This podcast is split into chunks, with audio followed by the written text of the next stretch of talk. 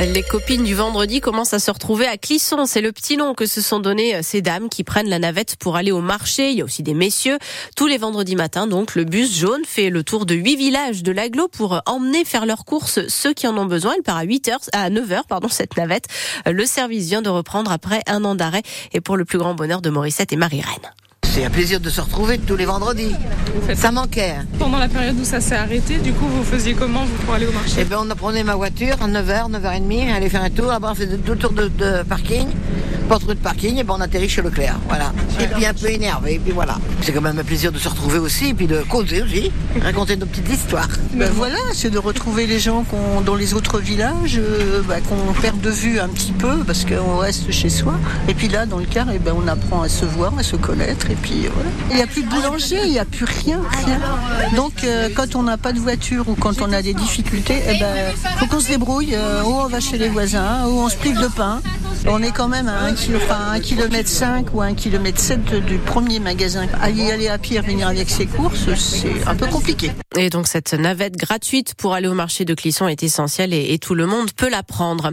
Euh, en Vendée, un jeune homme de 18 ans est mort dans un accident cette nuit aux Herbiers, une collision avec un, poids lourd dans la ligne droite qui va vers Vendrennes. Il était incarcéré et en arrêt cardio-respiratoire quand les pompiers sont arrivés.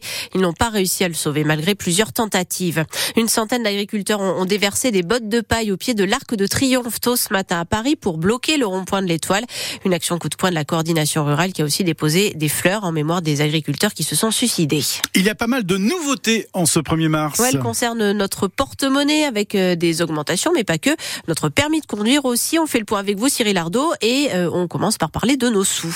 À commencer par une bonne nouvelle sur le prix du gaz. La commission de régulation de l'énergie annonce une baisse de prix de 5% aux fournisseurs à présent de suivre. Fini par contre les énormes remises sur la lessive ou les produits d'entretien. Ces promotions sont désormais plafonnées à 34% pour réduire la concurrence entre les grands distributeurs et les petits commerces. Le tabac, lui, augmente entre 10 centimes et 1 euro de plus selon les paquets. Du changement aussi au niveau des prestations sociales. 18 départements réclamaient 15 heures d'activité pour toucher le RSA. C'est désormais 47 avant une généralisation l'an prochain. 13 millions de retraités verront eux leur pension de retraite complémentaire, celle versée par la GIRCARCO baisser ou augmenter en fonction de l'évolution de leur CSG. Enfin, le gouvernement veut encourager les jeunes conducteurs à passer le permis sur boîte automatique. Le délai de trois mois pour suivre la formation boîte manuelle est supprimé. Et c'est également aujourd'hui que les foyers qui ont droit commencent à recevoir le chèque énergie. À ce sujet, attention, ceux de 2023 expirent le 31 mars.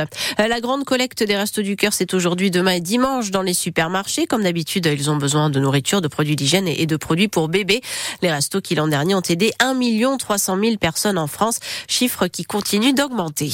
On l'entendait dans notre reportage long format il y a un quart d'heure. L'usine Airbus de Nantes a du pain sur la Ouais, planche. pour fabriquer suffisamment de caissons centraux, d'entrée d'air pour les réacteurs et, et de bout du nez pour les plus de 2000 appareils qui ont été commandés à l'avionneur l'an dernier.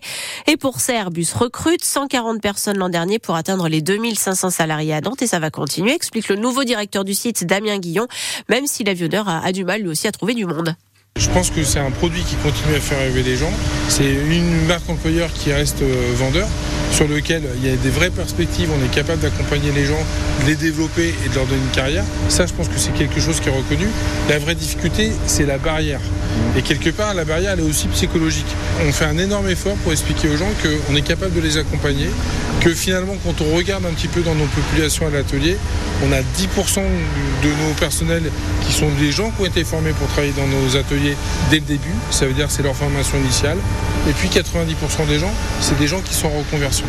Et donc tout l'enjeu pour nous, il est bien euh, quelque part d'expliquer que ces parcours d'intégration, ces parcours de reconversion, c'est quelque chose qu'on sait faire, qu'on sait accompagner pour monter en cadence euh, sur nos différents postes. Et notamment pour faire tourner la nouvelle ligne donc de production qui est en cours d'installation à l'usine de Nantes. Vous pouvez d'ailleurs la découvrir, euh, cette usine, en image sur francebleu.fr à la page Loire-Océan. Davantage de pompiers vont être recrutés en Loire-Atlantique. Au départ, la direction a annoncé 67 embauches sur 5 ans. Finalement, ce sera 100, mais c'est toujours insuffisant pour le syndicat Sud, 5 mois après le début du conflit. Euh, le sport avec le Stade Rennais qui se qualifie facilement pour les demi-finales de la Coupe de France de foot après sa victoire 3 buts à 1 chez le Petit Poussé, le Puy-en-Velay. Ce soir, c'est le début de la 24e journée de Ligue 1 avec un choc. Le premier, le PSG, se déplace chez le troisième à Monaco. Euh, ce soir aussi, les handballeurs nantais retrouvent le championnat après leur qualification pour les quarts de finale de la Coupe d'Europe. Ils reçoivent Dijon, le du classement à 20h30. Le H est toujours deuxième derrière le PSG. Et puis il y a aussi du volet ce soir en championnat. Les Nantais reçoivent le Paris Volet à 20h.